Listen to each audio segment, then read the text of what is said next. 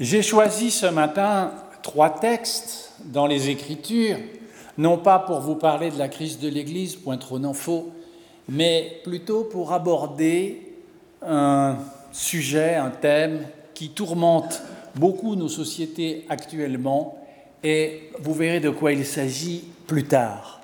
Mon premier texte, c'est le tout début du livre de Jonas, qui est un texte étonnant parce que on pourrait presque le sous-titrer Courage fuyons.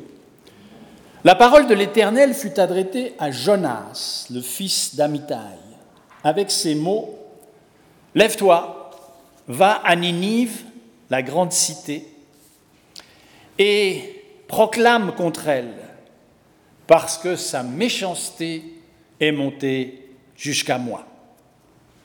Alors Jonas aussitôt se leva pour s'enfuir à Tarsis, loin de la face de l'Éternel.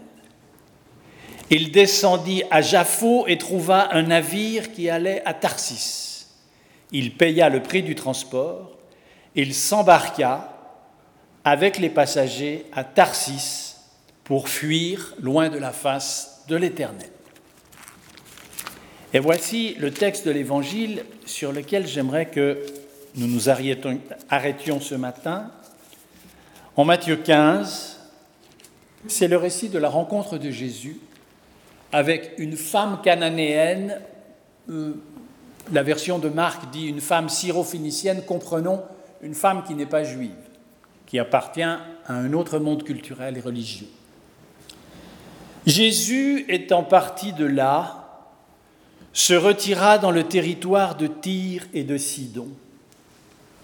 Et voici une femme cananéenne qui habitait ces contrées, lui cria Aie pitié de moi, Seigneur, fils de David. Ma fille est cruellement tourmentée par le démon. Mais il ne lui répondit pas un mot. Ses disciples s'approchèrent et lui dirent avec insistance mais renvoie-la, elle nous casse les oreilles. Il lui dit, je n'ai été envoyé qu'aux brebis perdues de la maison d'Israël.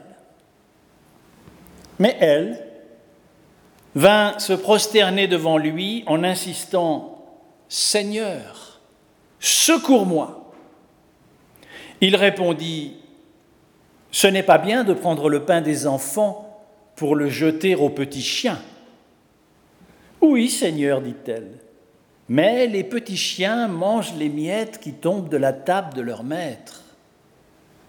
Alors Jésus lui dit, Femme, ta foi est grande, qu'il te soit fait comme tu veux. Et à l'heure même, sa fille fut guérie. Et je vous rappellerai enfin ces mots de l'apôtre Paul dans l'épître aux Galates, car vous êtes tous enfants de Dieu par la foi en Jésus-Christ, vous tous qui avez été baptisés en Christ et qui l'avez revêtu. Il n'y a désormais plus ni juif ni grec, il n'y a plus ni esclave ni homme libre, il n'y a plus ni homme ni femme, car vous êtes tous un en Jésus-Christ. Et si vous êtes à Christ, vous êtes la descendance d'Abraham héritier selon la promesse. Nous prions. Notre Dieu et notre Père, nous avons ouvert le livre saint. Inspire-nous à présent. Penche-toi vers nous afin que nous nous penchions vers toi. Sois avec nos pensées par Jésus-Christ. Amen. Je vous invite à chanter à nouveau. Nous chanterons au numéro 330. 330. Les trois strophes.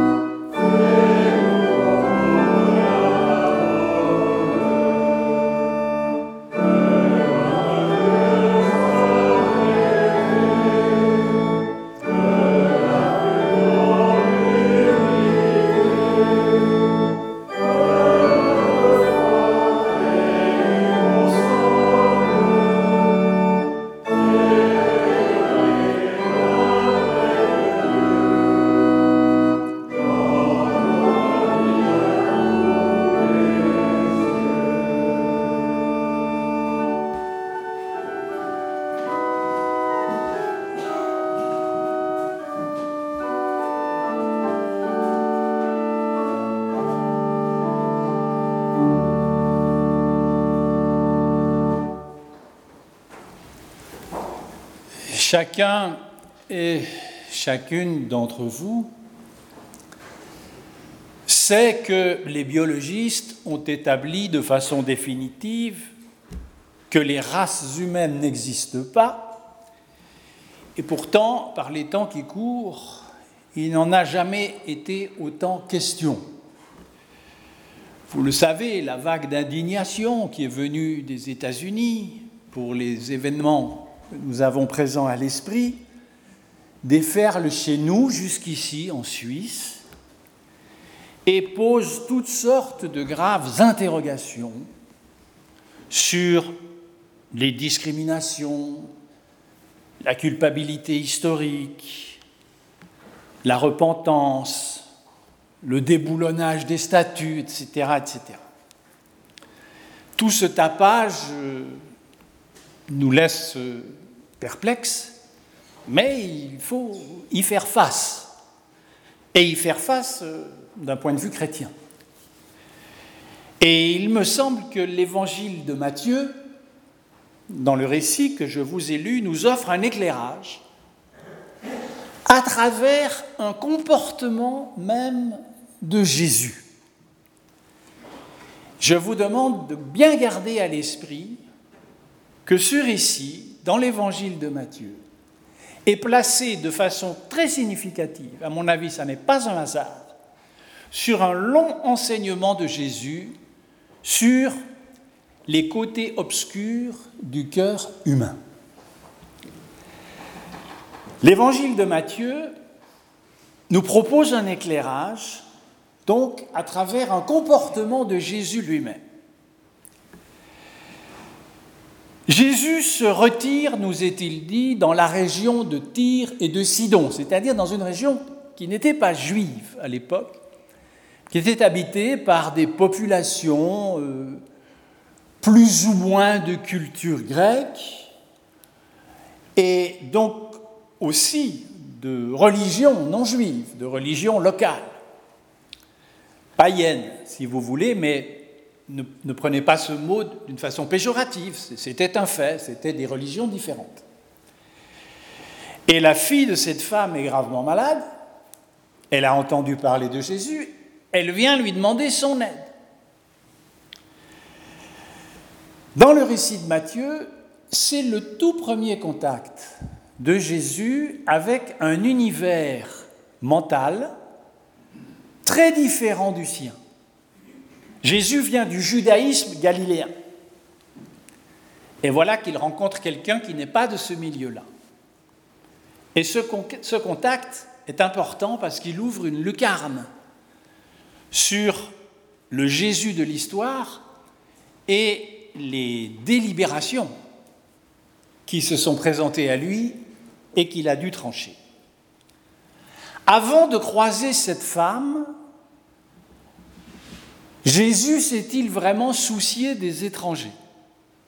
Il ne semble pas. Examinons en détail sa réaction.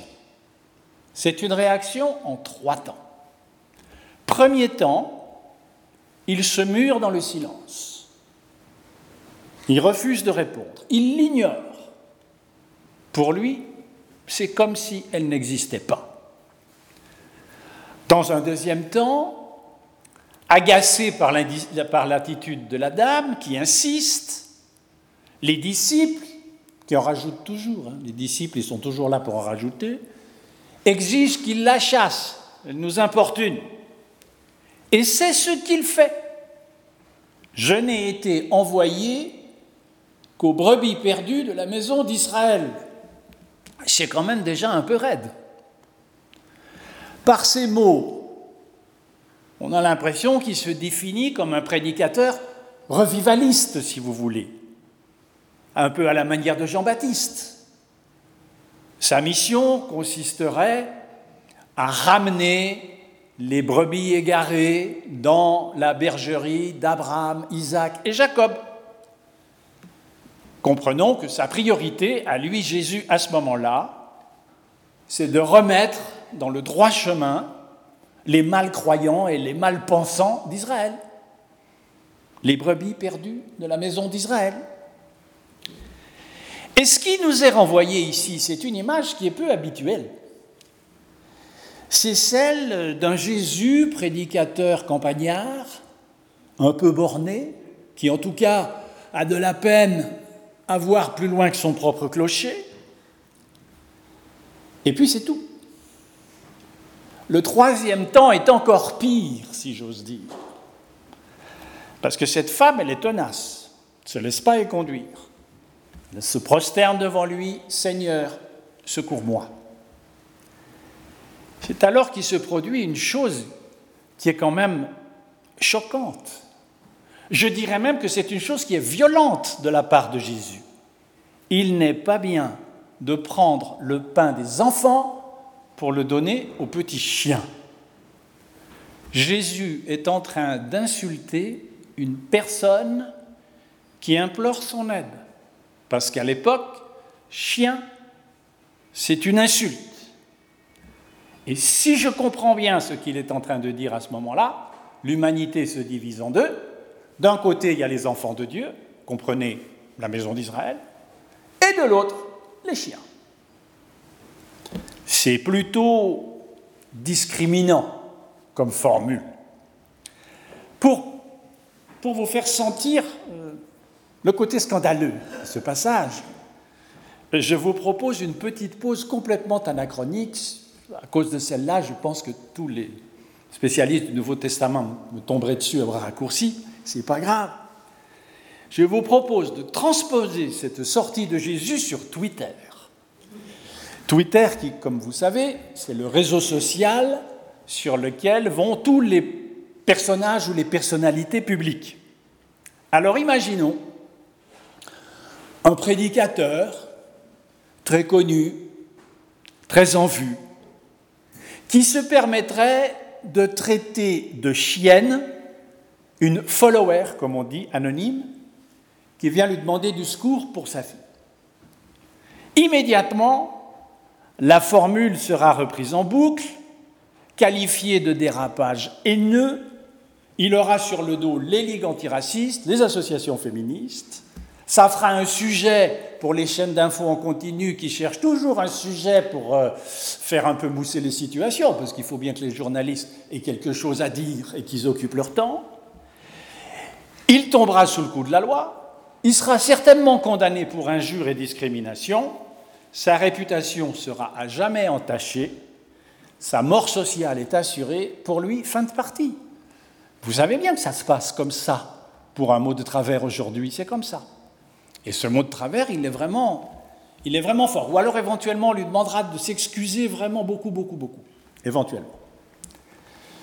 Je reviens à Matthieu.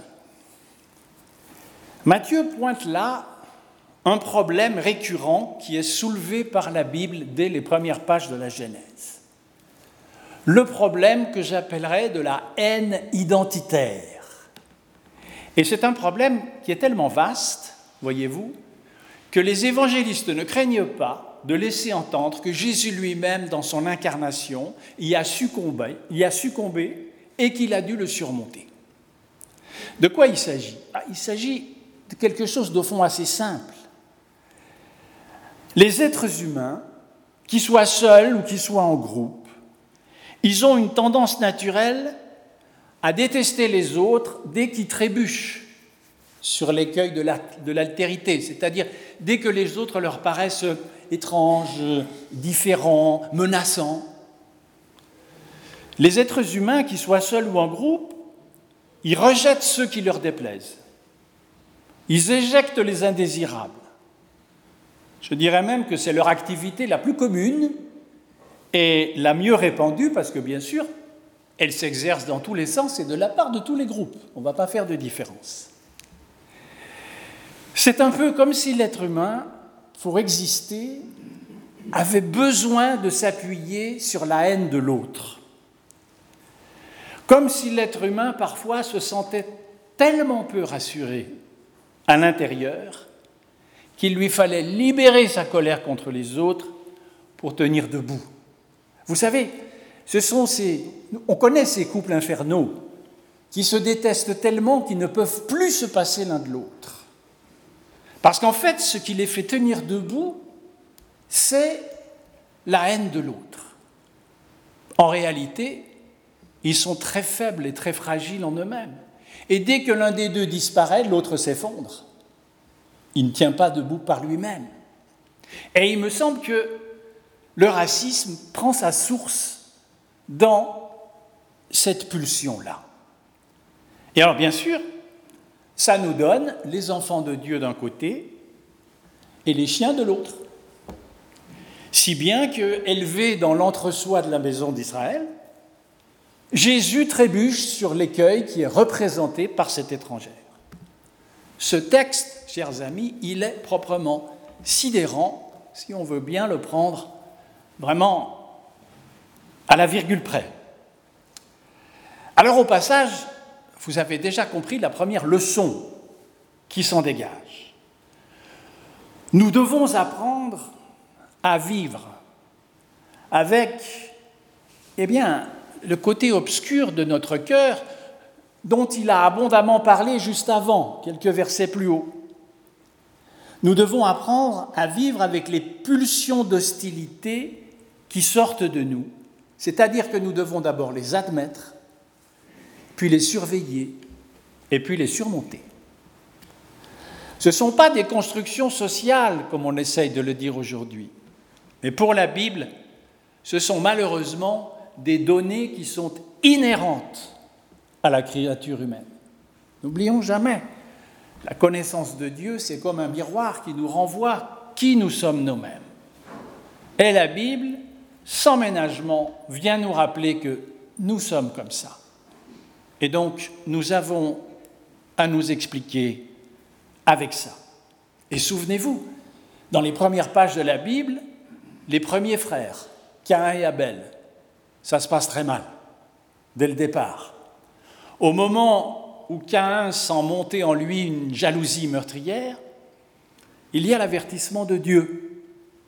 Le péché est tapis à ta porte. Domine-le. ce qui est intéressant, c'est qu'il est dit domine-le, non pas supprime-le. Ne rêvons pas. Mais domine-le, ce sera déjà pas mal. Première leçon donc. Heureusement, ça n'est pas le tout de cette page de l'Évangile. Elle va quand même un peu plus loin. Elle révèle aussi le fait que cette femme adresse à Jésus un appel du dehors pour la première fois. Il reçoit un appel du dehors. Elle se montre, je dirais, un, génie de la présence d'esprit. Ou plutôt, vous préférerez dire, et vous aurez raison, c'est l'esprit qui souffle à ce moment-là. Et si on veut chercher un miracle dans ce, dans ce texte, il n'est pas tellement dans la guérison finale de la fille, mais il est bien dans l'éveil de la conscience de Jésus, qui brusquement va accéder à une nouvelle perception de sa mission. Et ce changement, on le trouve dans l'humour de cette femme merveilleuse. Parce qu'elle répond par l'humour, elle répond par une plaisanterie. Et vous le savez, il n'y a rien de mieux que le rire pour désarmer la haine. C'est en général la meilleure arme, alors que nous dit-elle Je n'ai été envoyé qu'aux brebis perdues de la maison d'Israël. Ce n'est pas bien de prendre le pain des enfants et de le jeter aux petits chiens, dit Jésus. Et voici sa réponse. Oui, Seigneur, mais les petits chiens mangent les miettes qui tombent de la table de leur maître. Font ce qu'elle dit à Jésus. Tu veux que je sois un chien, d'accord Je suis un chien. Mais je suis un chien qui suis devant toi, qui suis vivant et qui te parle. Déjà, un chien qui parle, quand même, c'est pas banal. Ça mérite qu'on s'y intéresse. Et puis un chien qui ne se laisse pas intimider par son maître, mais qui veut qu'on le considère. Au fond, la vie des chiens, bah, elle compte aussi, si vous me permettez ce jeu de mots un peu facile. Mais c'est ça qu'elle lui dit à ce moment-là. Et Jésus se rend compte que là, il se passe quelque chose de décisif. C'est comme si cette femme était en train de l'accoucher à lui-même. Au-delà de sa répartie, qui est vraiment brillante, elle est en train de lui montrer un nouveau chemin, une nouvelle direction. Si finalement c'était ceux que d'un premier regard nous jugeons euh, non accompagnables, les indésirables, les déplaisants, les antagoniques, ceux qui nous irritent, et si c'était parfois ceux-là qui avaient quelque chose à nous dire de la part de Dieu. Raison pourquoi cet épisode est un tournant majeur dans la conscience que Jésus se faisait de sa mission. Vous l'avez noté en passant. Jésus rappelle l'élection d'Israël. Je ne suis venu que pour la, maison, d'Israël, finalement. Hein. Elle l'admet. Elle ne remet pas ça en cause. Elle ne veut pas prendre place à la table des enfants. Elle n'exige pas qu'ils s'excusent d'être ce qu'ils sont. Elle ne cherche pas une revanche. Donc ils n'ont pas à avoir peur d'elle, ils n'ont pas besoin de la détester pour ça.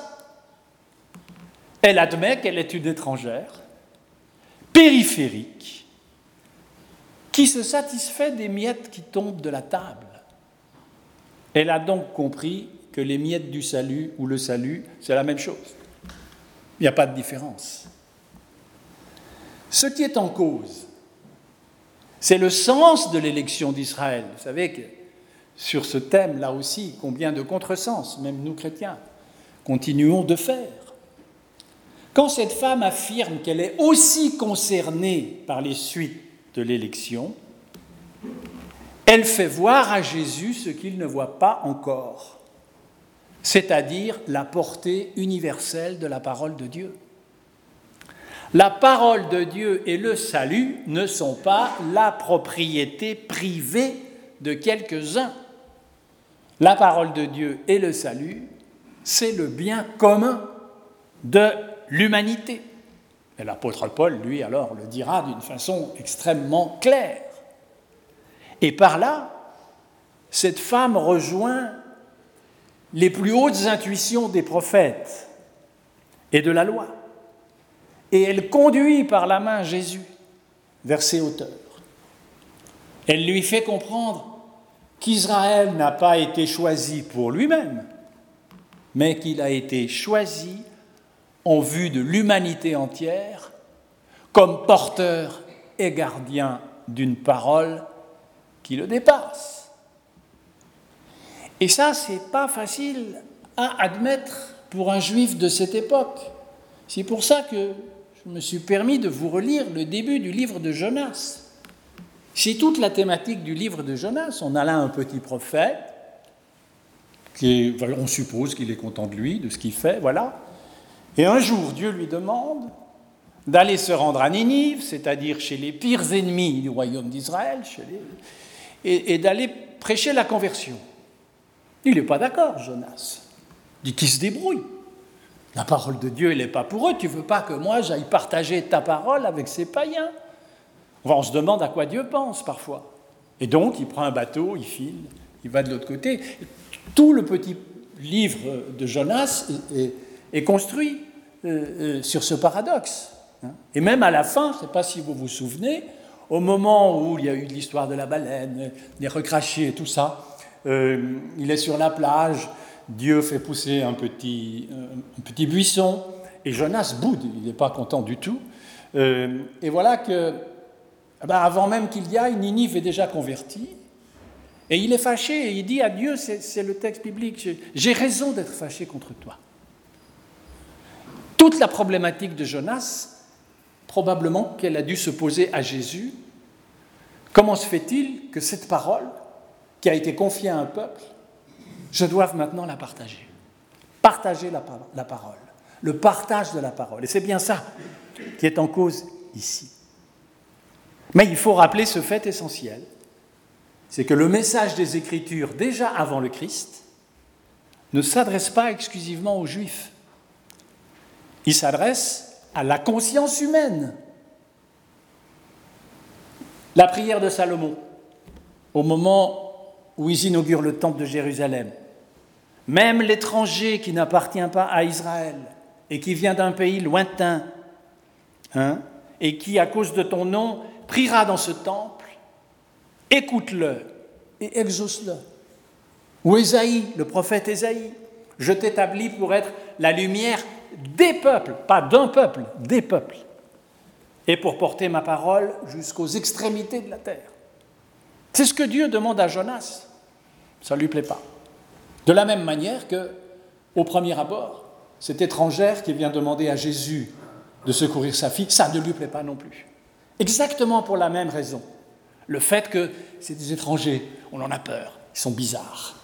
Et donc finalement, en les laissant dans leur ignorance, leur paganisme, leur chenille, si je file la métaphore, on se sentira rassuré d'être vraiment le peuple de Dieu, les élus, c'est nous, et pas les autres. En réalité, lorsqu'on réagit comme ça, c'est qu'on est terrifié, c'est qu'on ne tient pas debout tout seul. J'ai longtemps dit que euh, les protestants avaient aussi ce défaut parfois. Combien j'ai rencontré parfois de protestants qui pensaient qu'ils étaient protestants parce qu'ils étaient anticatholiques, mais c'est donc qu'ils n'avaient rien à défendre. On n'est pas protestant par anti-ceci ou anti-cela. On est protestant parce qu'on affirme des choses qui sont dans cette tradition-là, c'est tout. Et voyez-vous, nous disons parfois que nous devons éduquer nos enfants à la tolérance. C'est vrai, c'est important que nos enfants soient tolérants. Mais ça n'est pas seulement en leur faisant lourdement la morale, tu dois être tolérant, tu dois être gentil avec les autres. Je pense que ce n'est pas la meilleure voie. Peut-être que la meilleure voie, c'est de leur apprendre à être bien assurés en eux-mêmes, bien solides dans ce qu'ils sont, bien sur leurs deux pieds. Et plus ils seront assurés en eux-mêmes, plus ils seront tolérants, moins ça posera de problème avec les autres. C'est assez simple. Eh bien, c'est tout ce qui est en jeu là. Le paradoxe, bien sûr, c'est que pour découvrir cette dimension large de son ministère, Jésus lui-même, le Jésus de l'histoire, a dû faire l'expérience de ses propres pulsions de rejet et finalement de sa propre peur des autres. Seulement, il y a une bonne nouvelle aussi dans le récit. C'est que cette peur des autres on peut y passer, mais on peut en sortir. La haine identitaire, on peut la traverser, on n'est pas obligé d'y rester. Il est possible que dans notre vie, nous ayons des pulsions de type raciste, mais l'essentiel, c'est que ça ne nous enferme pas, qu'on puisse aller au-delà, en comprenant après coup peut-être ce qui s'est passé. C'est pourquoi personne n'est voué à rester indéfiniment enfermé dans l'inquiétude, dans la peur des autres. C'est pourquoi ce récit nous dit que le racisme peut être calmé, apaisé, contenu, mais pas d'illusion. Il recommencera avec chaque génération, parce que l'être humain reste un être humain. Il est une créature de Dieu et cette créature n'est pas parfaite. C'est un enjeu de morale et de civilisation. Et puis quoi? Qu'avons-nous alors en commun? Eh bien, ce que tous les hommes et les femmes de cette planète ont en commun, c'est la difficulté d'être. Et il y aurait là une piste de réflexion. Plutôt que d'accuser les autres d'être la cause de notre difficulté d'être, rappelons-nous que les autres la ressentent tout comme nous. Ce qui serait utile, c'est qu'on mette ensemble, qu'on partage ces difficultés d'être avec nos manques, avec nos incomplétudes, avec notre besoin d'être rassurés. Je pense que ça, ce serait susceptible de nous rendre plus tolérants et peut-être d'avoir un peu plus d'humour, hein, parce que tout ceci manque singulièrement d'humour. Et c'est bien ce que nous offre l'Écriture et la parole de Dieu. Connaissez-vous. Et quand vous vous connaîtrez, vous recevrez la promesse du salut. Finalement, il n'est jamais possible de dire que de ce côté-ci, il y a les enfants et de l'autre, il y a les chiens. Il ne peut pas y avoir de bornes raciales, historiques, religieuse, doctrinale, légale, communautaire à la grâce divine. Ce n'est tout simplement pas possible, sinon Dieu n'est plus Dieu. Personne n'est exclu de la créativité inépuisable de l'être. Et même Jésus a dû s'incliner devant cette évidence. Alors devant le spectacle qu'offre aujourd'hui notre pauvre monde, qui est ravagé comme jamais par les haines, par les colères, par les anathèmes de tous les côtés, tant chez les peuples, les groupes que les individus, laissons-nous guider par l'intelligence de cette femme anonyme dont Jésus lui-même a fini par admirer la foi. Amen.